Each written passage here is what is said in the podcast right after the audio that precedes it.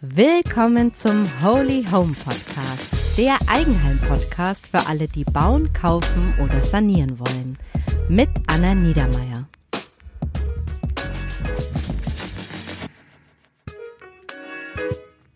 Hallo und herzlich willkommen zum heutigen Holy Home Podcast.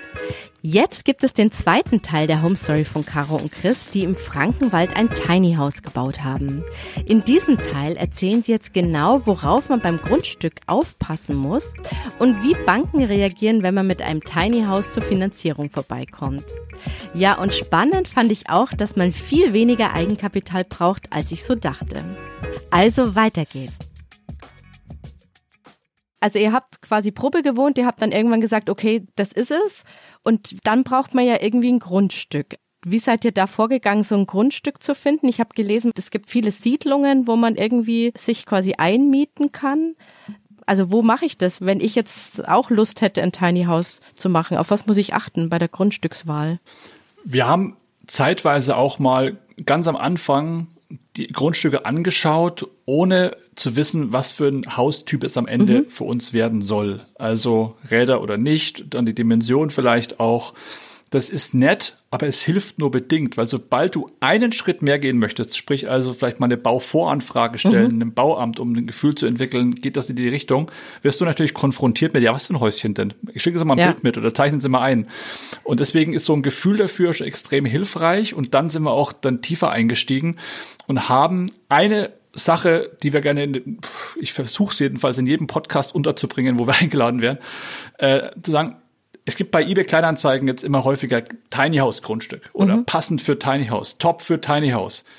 Super spannend. Ich finde es auch schön, dass in diese Richtung jetzt sich was tut, dass Menschen vermeintlich Grundstücke haben, die gut für Tiny Häuser mhm. passen, weil sie vielleicht besonders klein sind, ungünstig geschnitten sind oder eben auch manchmal aus klassischen Gärten ein Stück weggeschnitten wird, weil der Garten zu groß wird für für die, für die mhm, Eltern ja. oder für die ältere Generation, die da noch lebt, und sagt, das bieten wir an, das ist doch gut für ein Tiny House, 200 Quadratmeter mhm. hier die sind nicht immer automatisch auch dafür geeignet. Das durften wir schmerzhaft spüren, ah. weil sie zum Beispiel, weil sie am Ursprung nicht dafür gedacht waren, dann auch nicht so simpel anzuschließen sind an Wasser, Abwasser, Strom. Mhm. Du musst vielleicht dann dich irgendwo durch das andere Grundstück bütteln, wo, der, mhm. wo schon ein Haus draufsteht und dich damit anschließen, wenn du es darfst.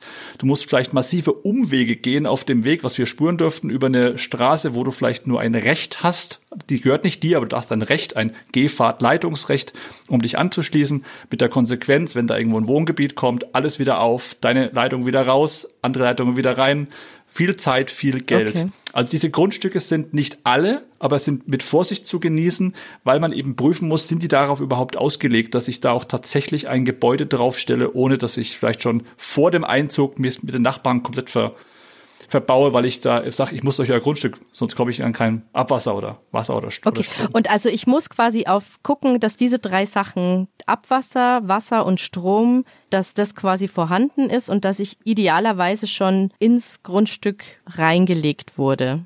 Das ist, also im Regelfall ist es bis zur Grundstücksgrenze dann gelegt, dann mhm. gilt ein Grundstück als voll erschlossen.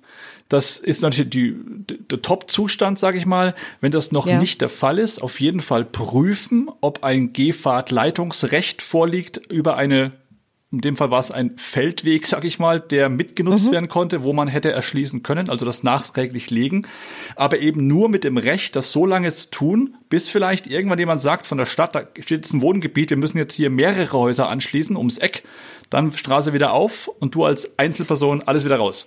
Und das, das ist so ein Punkt, nennt sich oft auch Helikoptergrundstück, so eine Sprachgebrauch, weil man eben okay. von oben schön draufkommt, aber sonst ganz schwer.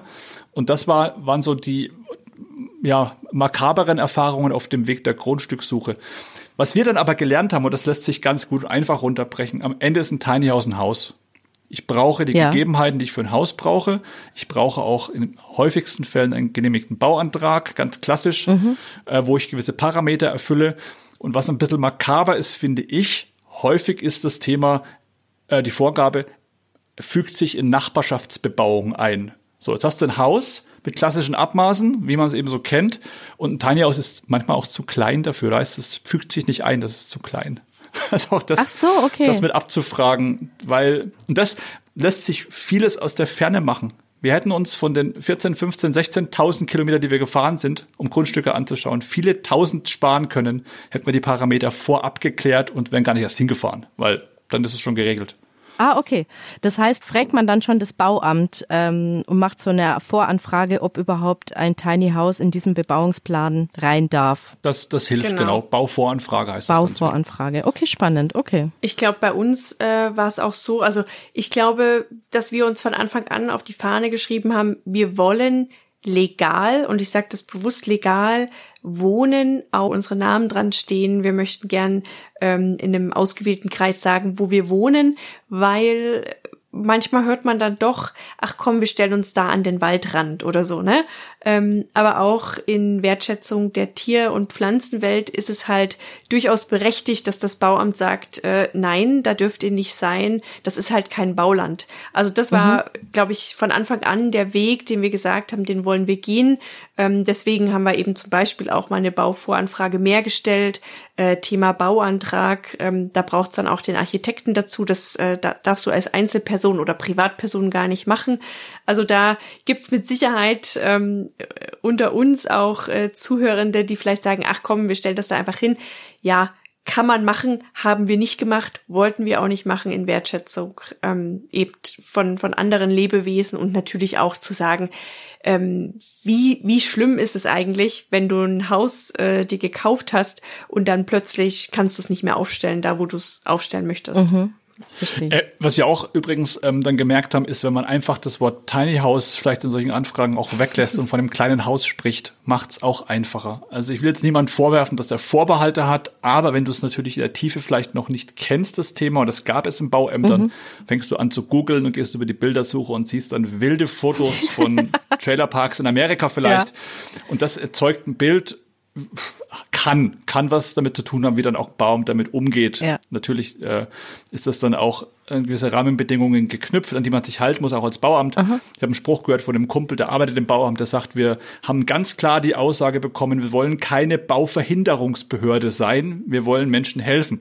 Aber trotzdem man ist ja menschlich, wenn du Bilder guckst. Ja. Deswegen ein kleines Haus hilft. Ist auch ein kleines Haus. Wenn man keine, Idee, keine Idee hat, was damit mhm. gemeint ist, dann äh, nähert man sich vielleicht auch über einen falschen Weg dann mhm. an. Mhm. Aber dann habe ich jetzt so ein bisschen auch rausgehört, dass diese romantische Vorstellung, die man aus diesen Büchern, da gibt's ja wunderbare Bildbände mit so Tiny Houses, dass dieses autarke in der Wildnis äh, oder im Wald oder wo auch immer ich mir dann so ein kleines Häuschen aufstelle, dass das eigentlich in Deutschland nicht die Realität ist, sondern ich bin dann wahrscheinlich doch in eher einem Baugebiet, was ausgewiesen ist, wo ich halt dann auch ein Grundstück erwerbe. Es gibt natürlich auch, ähm, ich habe auch gelernt durch das Tiny House Thema, so im Graubereich einige Ansätze und die sind auch durchaus interessant.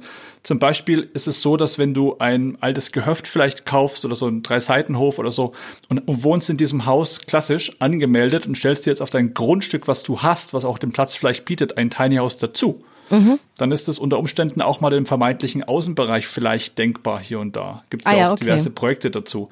Ähm, ich glaube, am Ende muss man sich die Frage stellen, und da greife ich Karos Antwort gerade auf, möchte ich dort als Hauptwohnsitz Vollzeit und auch vor allem öffentlichkeitswirksam. Also ich möchte nicht am Stammtisch vielleicht im Dorf sagen, ich darf euch nicht sagen, wo ich wohne, weil ich wohne da nicht legal. Dann braucht es da ein paar Rahmenbedingungen, die einzuhalten sind. Wenn ich es aber vielleicht als ja, Wochenendwohnsitz nutzen möchte, punktuell, mhm. dann gibt es auch andere Möglichkeiten. Also ähm, zum Beispiel das Thema Campingplatz. Auch da gibt es übrigens die Vollzeitbewohnung auf dem Campingplatz. Aber muss man eben wissen, möchte ich Vollzeit auf einem Campingplatz leben? Mhm. Jetzt nicht das, nicht, nicht, nicht mit Wertung, aber generell muss ich mir überlegen, es hat einen gewissen Flair, ein Campingplatz, ne? Muss zu mir passen. Ja.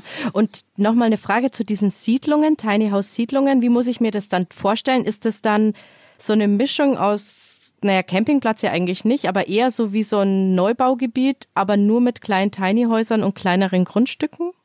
Also zum Beispiel die ähm, Tiny House Siedlung in Mehlmeißel war früher ein Campingplatz.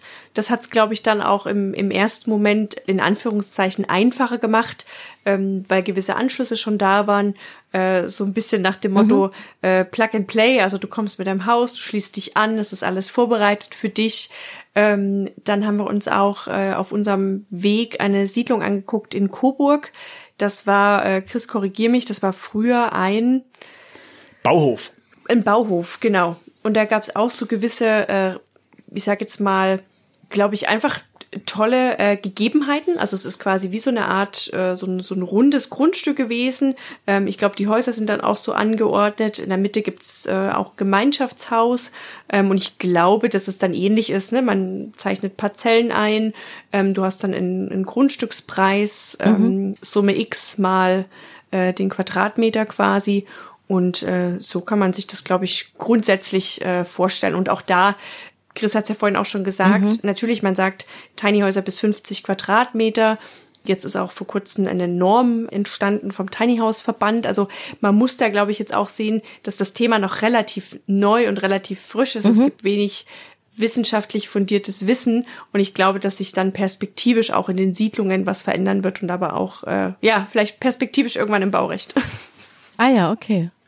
Und wie ist es bei euch? Also seid ihr jetzt in so einer Siedlung? Macht ihr so eine Nachverdichtung? Habt so ein Nachverdichtungsgrundstück oder seid ihr in so einem Neubaugebiet? Wo seid ihr gelandet? Das ist ähm, auch Teil des Weges. Man merkt vielleicht bei unserem Gespräch oder bei unserem Weg, dass wir irgendwann mal bei, bei jedem dieser Einzelschritte irgendwo angefangen haben und dann beim Beschäftigen damit haben wir uns dann nochmal verändert, uns angepasst, weil wir wollten mhm. auch in der Siedlung ziehen. Ganz im Ursprung war das unser, unser Gedanke auch. Mhm. Haben dann festgestellt, ähm, aus diversesten Gründen, dass es eine Tiny House, klassische Tiny House Siedlung nicht ist. Ähm, auch Mehlmeisel ist ein super interessantes Projekt auf jeden Fall, aber es ist mhm. wirklich, das ist wirklich Land, Land, Land. Land. Also es fährt auch mhm. ein, fährt ein Bus, ich glaube, ein Bus fährt vielleicht noch, aber ähm, mhm. das ist dann schon auch ähm, sehr, sehr ländlich gelegen am Ende des Tages. Für uns gab es eine Prämisse mit zum Beispiel Bahnhofsanschluss wollten wir, war uns, war uns wichtig, öffentlicher Nahverkehr irgendwo und diverse andere Gründe. Und dann haben wir uns ähm, angeguckt, was gibt's denn für, für andere Möglichkeiten. Und uns war es auch wichtig, dass wir bestenfalls irgendwo ein, ein Grundstück finden, auch fürs fürs, vom, vom Mindset her, sage ich mal, wo man sagt, dass, da ist noch Platz, da ist noch was frei. Bisher gab es ähm, noch keine Möglichkeit, das zu bebauen oder eignet sich mhm. vielleicht auch nicht für ein ganz klassisches Haus. Wir haben dann diesen, das, bei uns kann man schon sagen, von Nachverdichtung sprechen, weil es eben im Prinzip ein freier Platz noch war in einem schon, ähm, ja, Wohngebiet, das schon gelebt und belebt wird unterm Strich. Ah ja, okay. Ich denke mir jetzt gerade so von der Nachbarschaft, wenn man jetzt in so eine Tiny House Siedlung geht, dann hat man ja sehr gleichgesinnte Menschen, die ein ähnliches Mindset mitbringen, also tendenziell. Ähm, wenn man jetzt als eins, einziges Tiny House in so einer Einfamilien-Neubausiedlung landet, dann ist man ja, glaube ich, so nicht immer mit Gleichgesinnten umgeben. Habt ihr da irgendwelche Erfahrungen gemacht? Ich bin ja auf Karos Antwort gespannt. Ja, verschiedene. Also zum einen, okay. glaube ich, äh, kommen mir jetzt gerade ein paar Antworten aus unserem eigenen Podcast, wo wir ja auch mit Menschen sprechen, die jetzt im Tiny House leben. Dann kommen mir gerade Gedanken von, ähm, wir haben uns ganz am Anfang mal ein äh, Grundstück angeschaut, äh, da waren um uns drumherum ganz, also wirklich riesige Häuser, fast Villen eigentlich. Und ich habe gesagt, ich würde mich hier nicht wohlfühlen. Mhm. Ähm, einer hat mal beschrieben, es ist ganz spannend, wie die Nachbarn so rüber gucken und sich dann vielleicht sogar auch insgeheim denken, ach, das ist ja eigentlich auch spannend. Ähm, bei uns tatsächlich ist es gerade so, dass ich der Meinung bin, unser Grundstücksverkäufer, also er hat tatsächlich äh, letzt, die letzten Tage zu mir gesagt, es gibt kein besseres äh, Bauprojekt, äh, was in, auf diesen Platz gepasst hätte, weil wir uns so in die Landschaft einfügen, ähm, eben auf der einen Seite durch die Holzständer Bauweise, auf der anderen Seite durch, wir haben Schindeln an, an gewissen Stellen vom Haus, ähm, und Ach, das schön. ist wirklich, okay, also cool. wir, man sieht es von Weitem quasi, wenn man in so eine Straße einbiegt und dann, wenn man auch äh, direkt drauf zuläuft. Ich finde auch, dass wir uns total gut in die Landschaft äh, integrieren und es war irgendwie auch so ein bisschen ein, ja, ein Kompliment äh, vom, vom Nachbarn und auch vom Grundstücksverkäufer, äh, der dann gesagt hat, das ist eigentlich das, was auf das Grundstück gepasst hat. Und natürlich ähm, sind die, bei der Anlieferung war ähm, natürlich ähm, von links und rechts kam mal jemand vorbei und hat sich das angeguckt, was ja absolut in Ordnung ist. Ähm, natürlich kam auch ähm, von der von der Gemeinde und auch vom Wasser und und Abwasser äh, kamen Leute vorbei und guckten dann so neugierig rein. Ich glaube, es ist Neugierde, aber natürlich auch manchmal viele Fragezeichen. Oh Gott, wie geht das? Ich glaube halt einfach, es zeigt wieder mal, mhm. äh, wie vielfältig auch das Leben ist und vor allem auch die Lebensweisen der Menschen mhm. und ähm, das ist eigentlich so das, was, was ich eigentlich nur jedem mitgeben kann. Natürlich ist man am Anfang der bunte Vogel und auf der anderen Seite sind wir aber auch mit einem Satteldach unterwegs. Wir haben eine Eingangstür, wir haben eine Küche, wir haben Bad, wir haben Schlafzimmer. Also ich meine, wir haben eigentlich das, was ich sage jetzt einfach mal, die, die klassischen Häuser auch haben mhm. in unserer Nachbarschaft. Nur einfach die Räumlichkeiten sind kleiner, ne? weil man halt mhm. einfach gesagt hat, warum soll mein Schlafzimmer 40 Quadratmeter groß sein? Mhm. Was, was ähm, uns auch wichtig ist, und das ist ja Teil unserer Mission auch mit, mit Tiny On, mit der Plattform, die wir ins Leben gerufen haben, ist das Thema Alltagstauglichkeit für dieses Thema. Und da gehört auch mit dazu, das war jetzt nicht der Hauptbeweggrund für dieses Grundstück, aber es ist mit Sicherheit ein Nebeneffekt, den wir gerne mitnehmen, dass man dieses Thema auch in den Alltag, in gewachsene Wohnsiedlungen mit reinbringt. Es, ah, wir ja. erfahren extremste Offenheit von Leuten drumherum. Es ist super mhm. angenehm.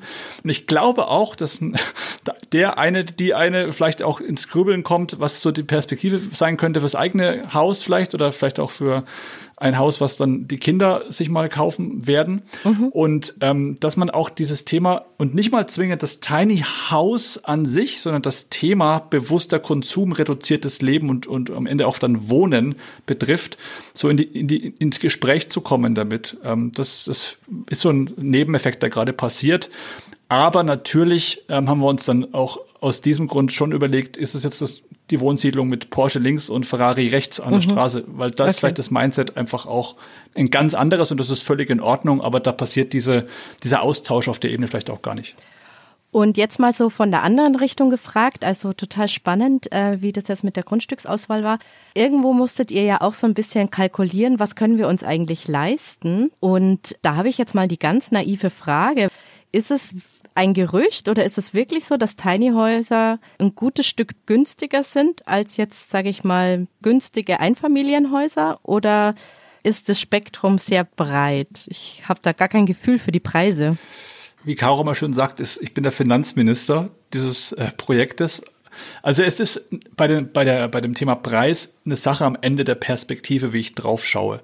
Wenn ich ja. sage, Gesamtpreis des Hauses, des Tiny Houses, unterm Strich. Dann sind Tiny Häuser, ich habe auch ähm, im Hinterkopf 2020 mhm. ungefähr, gab es da mal eine, eine, eine Ermittlung dazu auch, äh, im Durchschnitt günstiger als ein klassisches Einfamilienhaus. Damals war der Preis so Tendenz zwischen 65 und 70.000 Euro im Schnitt für ein Tiny House. Das ganze Haus ohne Grundstück. Das ganze Haus, wohlgemerkt. Mhm. Genau. Jetzt darf man aber eine Sache dabei nicht vergessen und das ist die Quadratmeterzahl vom Tiny House.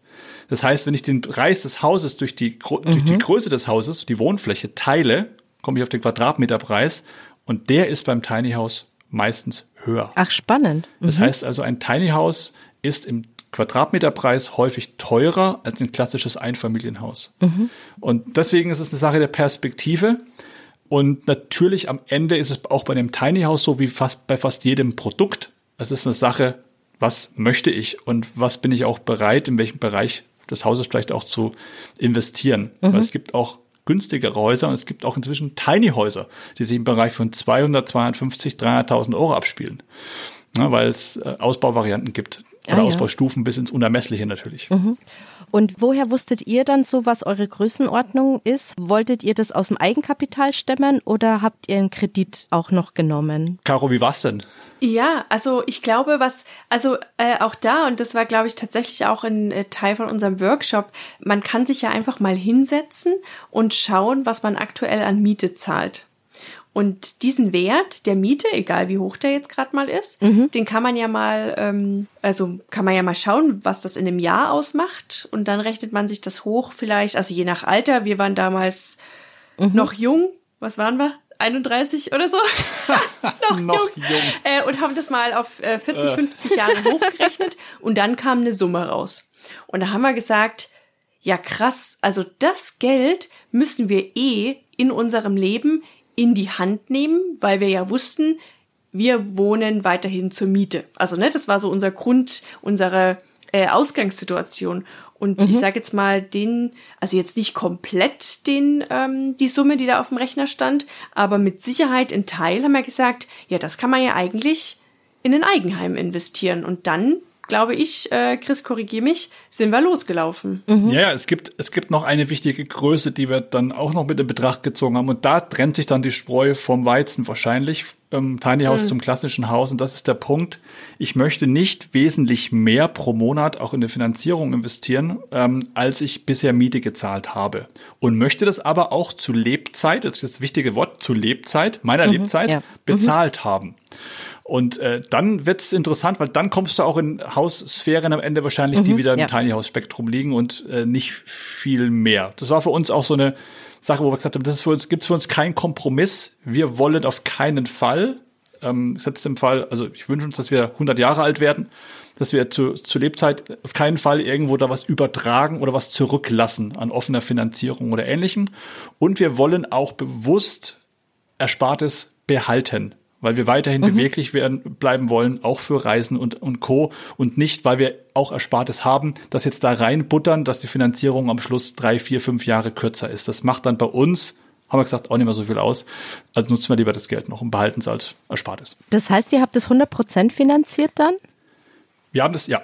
Ja, das ist, kann man so offen okay. aussprechen. Und das Grundstück auch noch mit, mitfinanziert oder habt ihr das mit Eigenkapital bezahlt? Das gesamte Projekt ähm, haben wir gesagt, äh, geht, über eine, geht über eine Finanzierung für uns. Und das äh, ist ein ganz spannender Punkt. Da habe ich für mich auch einen Glaubenssatz auflösen dürfen in der Hinsicht. Also der geht damit los, dass man sagt, wer kleiner baut, hat weniger Geld. Das ist absoluter Schmarren auf, mhm. auf Fränkisch oder auf Bayerisch. Mhm. Äh, muss nicht sein. Es gibt mit Sicherheit Leute, wo das der Antrieb ist und das ist legitim, dass das die Motivation sein kann. Bei uns war es das nie. Mhm. Also ähm, und der, der zweite ähm, Punkt ist vor allem auch der, dass ich gesagt habe, oh, wer Finanzierungen aufnimmt, der kann sich nicht leisten und sollte es sein lassen. Das war so meine Philosophie bis vor dem Hausprojekt. Ich habe mhm. meinem Leben noch nichts finanziert. Ich habe mir gesagt, Christian, sparen, kaufen. Nicht sparen, nicht haben, nicht kaufen können. Ist einfach so. Und beim Haus habe ich das über Bord geworfen, weil es de facto nicht funktioniert hat, also mit dem Ersparten von uns trotzdem, trotzdem dem, dem Auslandssemester wollte ich gerade sagen, aber der Auslandsaktivitäten von Caro in Zürich, das hat nicht gereicht. Ah ja, okay. Was ja auch spannend ist, wir hatten jetzt äh, vor kurzem noch ein paar Bauarbeiten ähm, auf dem Grundstück und dann sagt einer, der gerade in so einer äh, Grube steht, ja, man arbeitet dann eben für das Haus. Und das zum Beispiel war auch ein Punkt, wo wir gesagt haben, ich möchte das gar nicht. Ne, man ist ja dann irgendwann in so einem kleinen Hamsterrad drin. Also du gehst, du gehst arbeiten, ähm, um eben dein Hab und Gut zu finanzieren. Und um dieses Hab und Gut äh, zu besitzen, musst du eben mhm. arbeiten. Und ich meine, wer sagt denn, was in fünf Jahren ist? Vielleicht habe ich in drei Jahren das Gefühl, ich brauche jetzt gerade meine Auszeit für mich, meinen Partner, mein Leben. Und dann, finde ich persönlich, kann ich mit sehr guten und mit äh, Nächte durchschlafen Gewissen sagen, ja, das geht. Weil ich eben mhm. nicht sage, wir versklaven uns auf in Anführungszeichen natürlich ähm, für unser Haus und trotzdem haben wir was eigenes und das ist eine schöne gut, Motivation. Ja, ja, am Ende arbeiten auch wir fürs Haus, äh, muss man so sagen, aber natürlich nicht in der Dimension, dass ich habe jemand wortwörtlich sagen hören, Chris, ich würde so gerne den Job wechseln. Ich habe Bock auf was anderes. Ich würde mich nochmal neu probieren. Kann ich nicht machen. Also das, was ich gerne machen würde, da reicht mein Geld nicht aus. Wir zahlen zwei, drei, viertausend Euro im Monat für unser Projekt ab, mhm. nicht Tiny okay. House Projekt. Mhm. Und in dem Kreislauf sind wir nicht drin. Da haben wir uns bewusst äh, dann ja. mit der Dimension unseres Projektes äh, rausnehmen können am Ende des Tages. Aber das Thema Tiny House Finanzierung ist auch ein spannendes, weil wir auch mit Banken da interessante Gespräche geführt haben und auch ähm, da inzwischen zum Glück Banken eigene Finanzierungen äh, an Start bringen, wo man eben sagt, die sind auf Tiny Häuser wirklich auch zugeschnitten, Finanzierungskonzepte. Da wollte ich gerade fragen, wie waren denn da eure Erfahrungen? Haben die da mit dem Kopf geschüttelt oder haben die das einfach als Fertighaus, kleines Fertighaus im Portfolio gehabt? Also auch was so jetzt diese ganzen Beleihungswerte und etc. angeht. Ich weiß nicht, wie gehen da Banken damit um? Also ich dachte eigentlich, blauäugig wie ich damals war, ich bin seit 35 Jahren Kunde bei einer einzigen Bank und da mhm. komme ich jetzt und sage, ich will jetzt so ein Tiny House herstellen lassen und bewohnen schlussendlich. Da musste ich erstmal erklären, was ein Tiny House überhaupt ist. Also ging es schon los. Da war, sind große Banken zum Teil noch, noch einen Schritt entfernt.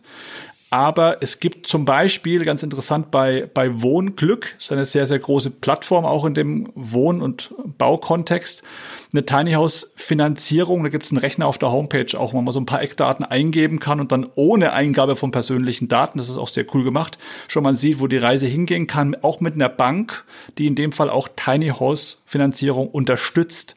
Und mhm. mit der arbeiten wir auch zusammen mit Tiny On zum Beispiel. Ah ja, okay.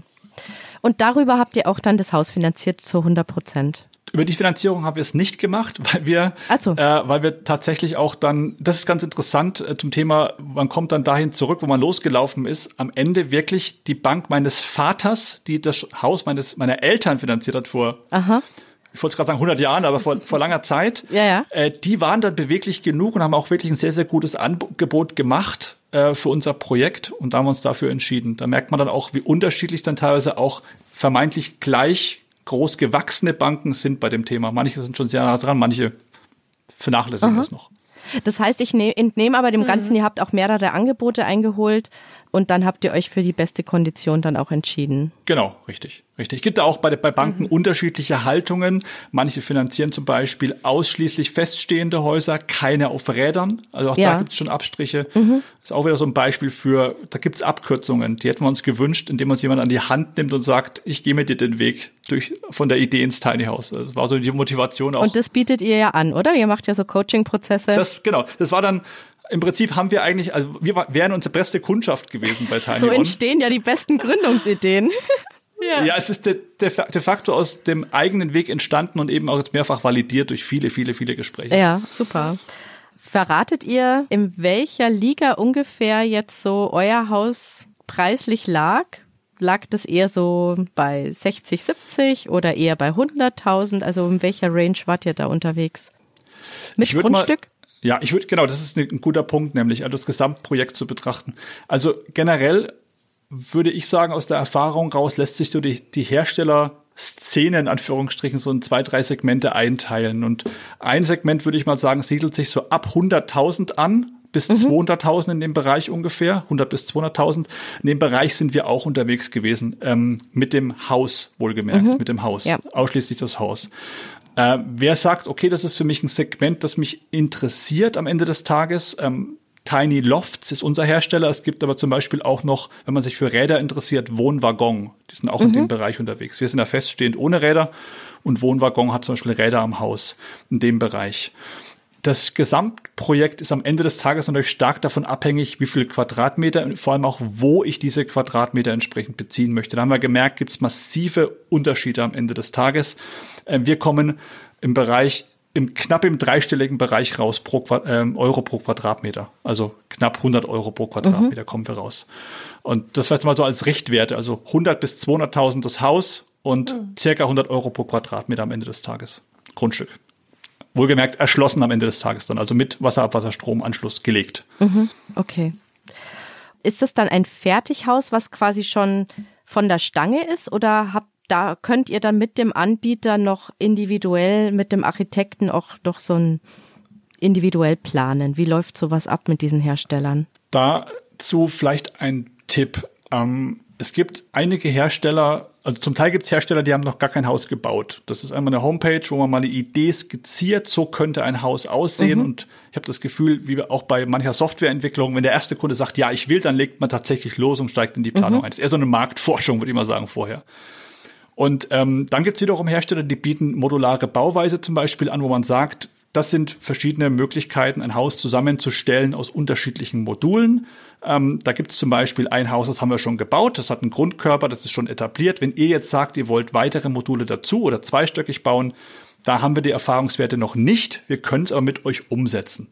So, und, und in diesem Spektrum haben wir uns bewegt. Sprich, also es gab Erfahrungswerte mit einem gewissen Grundkörper des Hauses mhm. und wir haben mit dem Architekturbüro hinter unserem Haushersteller praktisch dieses Grundmodul weiterentwickelt ah, durch unsere mhm. persönlichen Bedürfnisse, um ein Konstrukt, das jetzt zweistöckig geworden ist und einen Anbauwürfel hat. Also es ist eine gesunde Mischung aus dem, Erfahrungswerte waren da, mhm. das ganz konkrete Haus, aber so in der Dimension noch nicht. Und das ist eine große Erkenntnis, die wir gerne teilen wollen es muss einem klar sein, wenn ich mich für diesen Weg entscheide, dass es länger dauert unter Umständen, dass vielleicht auch mal ab und zu einen Schritt zurückgeht, weil man nochmal was neu denken muss und dass das Thema Kosten auch eine Rolle spielt, mhm. die vielleicht dann auch nicht so eins zu eins direkt planbar sind auf den Euro genau, wenn man eben schon 15 Häuser von genau der gleichen Dimension äh, gebaut mhm, hat. Okay. Wichtig, und das ist unser Wunsch, ist natürlich auch die transparente Kommunikation, würde ich jedem empfehlen. Einfordern, wenn sich Preise andeuten zu verändern oder generell mal den Hersteller zu bitten, mhm. halte mich auf Stand, wenn du das Gefühl hast, das Projekt kippt in irgendeine Richtung vom Preis, mhm. weil ihr jetzt merkt, hoppla, ist doch aufwendiger als gedacht. Ne? Ja, oder die Holzpreise oder so sind gestiegen. Vielleicht noch als ähm, Ergänzung, gerade jetzt auch zu dem Thema Hersteller. Also was man natürlich merkt, ähm, und das ist auch durch Gespräche schon sichtbar geworden, es gibt natürlich den Wunsch der Hersteller zu sagen, wir haben hier ein Haus, nehmt das, mhm. ne? so wie es gebaut ist, so wie es konstruiert ist.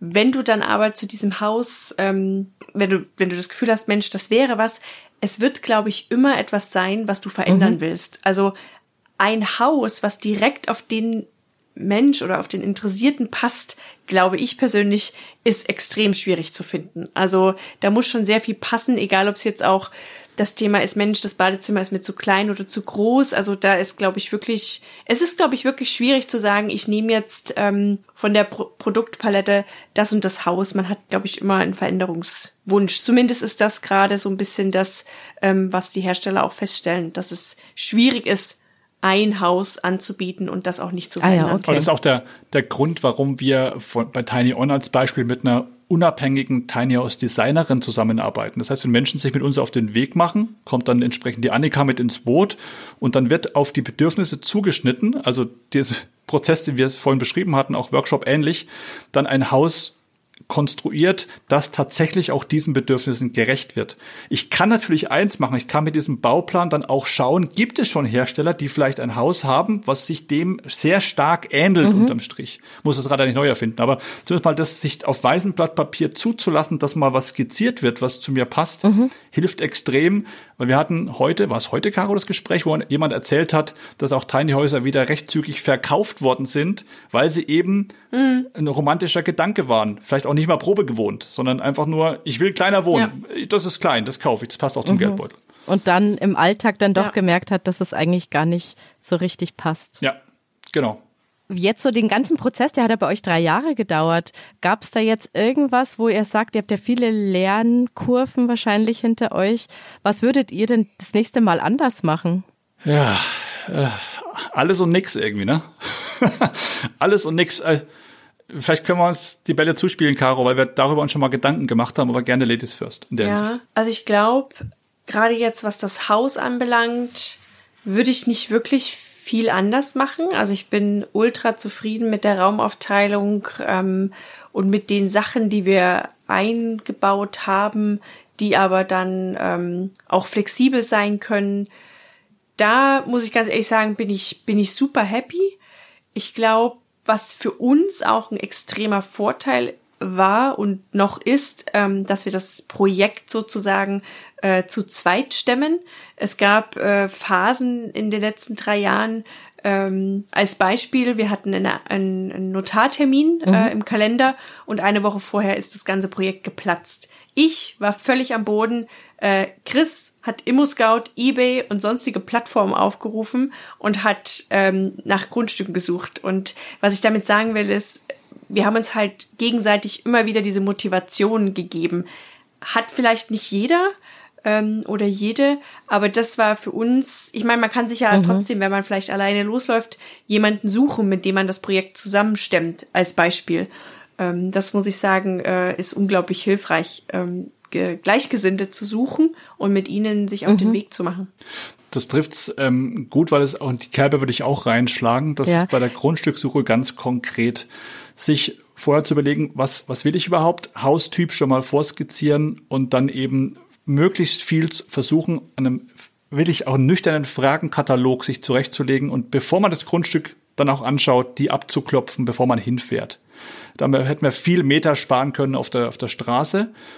Besser zu wissen, mhm. was man möchte und vor allem auch, was es zu berücksichtigen gilt. Aber wer sagt's einem denn? Also nicht das fünfte Haus, das wir jetzt entsprechend äh, beziehen wollen. Ne? Also da ist auch so ein Paket draußen entstanden, wo wir mal versucht haben, so in einem Leitfaden die wichtigsten Infos zusammenzutragen. Äh, und am Ende eben das Bewusstsein möchte ich gerade nochmal wiederholen, für das ich muss mir im Klaren sein, wenn ich mit einem Haushersteller ein Hausprojekt ähm, umsetzen möchte, was noch nicht in dem der Dimension umgesetzt wurde, über diese Parameter eben im Klaren sein, dass es da Veränderungen gibt, aber auch mhm. von Anfang an eben möglichst klarstellen, dass man darauf besteht, wenn Veränderung passiert, wenn man merkt, hoppla, das wird doch teurer, dauert länger, wie auch immer, diese Transparenz einzufordern. Stichwort Preisspiegel auch vom Hersteller sich zu gucken, was, was kosten mich die einzelnen Gewerke ja.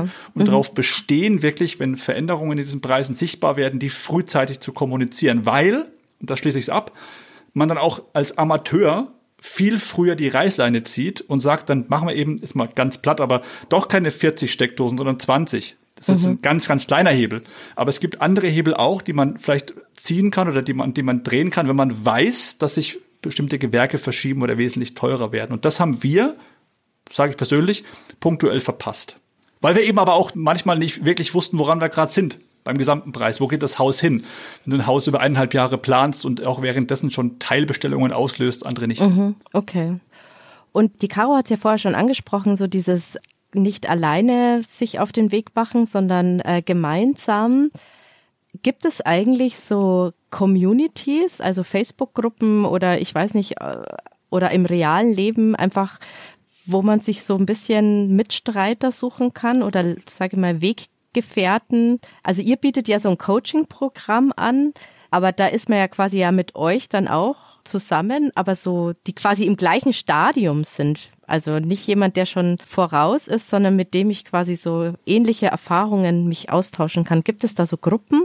Caroline, das ist, doch, das ist doch dein Lieblingsthema. Mein Lieblingsthema, genau. Also wir ähm, haben ganz aus dem Grund, was du gerade angesprochen hast, Anna, äh, Gleichgesinnte zusammenzubringen, haben wir ähm, drei Gruppen auf äh, Meetup äh, ins Leben gerufen. Die sind ähm, geordnet, so ein bisschen äh, Deutschland mhm. bezogen, also NRW, Norddeutschland und Bayern. Da sind wir Administratoren und auch äh, Gründer der drei mhm. Gruppen. Wir bieten äh, einmal im Monat ein sogenanntes Meetup an, also ein Treffen. Ähm, das ist in der Corona-Phase äh, entstanden, mhm. deswegen ist es äh, überwiegend digital. Und jetzt seit diesem Jahr, ähm, vor allem natürlich auch in den Sommermonaten, äh, bieten wir Präsenz-Meetups an. Und da passiert genau das, ähm, genau, was du gerade gesagt hast. Ach schön. Äh, letztes Wochenende ähm, haben wir uns in Präsenz getroffen in der Nähe von Augsburg und haben uns einfach äh, eben mit mhm. der Community ausgetauscht, wo sie stehen, ähm, wo sie hinwollen, was so ihre, ich sage jetzt mal, Stolpersteine sind. Ähm, dann gab es auch ganz viele, die am Anfang äh, stehen. Ich glaube, es ist immer schwierig, wenn viele Menschen zusammenkommen, da auch zu gucken, dass alle auf dem gleichen Stadium stehen, weil das ist ja dann äh, oft nicht der Fall.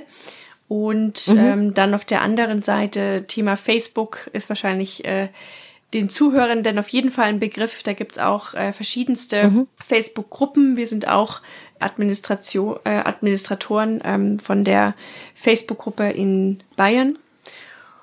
Ja, das sind so die ähm, die Punkte, wo auf jeden Fall und und und Nordrhein-Westfalen mhm. okay. und Norddeutschland. Und Norddeutschland. Und unterschlage deine Vielfalt an Tätigkeiten ja, nicht. Du bist sehr ist, engagiert. Ja, genau. Es ist äh, so viel, aber es ist auf jeden Fall eine sehr sehr große Community, die sich da trifft und ähm, ich glaube, es wird also wöchentlich äh, haben wir da Eintritte quasi, wo wir auch äh, Begrüßungen machen. Also man sieht, das Thema geht eigentlich mehr in, wie, wie sagt man, also es, es, es stoppt nicht, ne? Du hast wirklich jede Woche Neueintritte. Ach, schön. Und Menschen wollen sich austauschen, sie haben halt viele Fragen und das zeigt halt einfach, dass das Thema mehr und mehr kommt. Aber was da vielleicht auch nochmal ein Anliegen meinerseits ist, Facebook-Gruppen sind super interessant und die helfen auch relativ schnell einen Überblick zu kriegen über Hersteller, die sich auch vorstellen und so weiter. Was mir aber auch auffällt, in der Bayern-Gruppe sind, weiß ich nicht aus dem Kopf gerade, 7000 Leute. Das ist super wertvoll, mhm.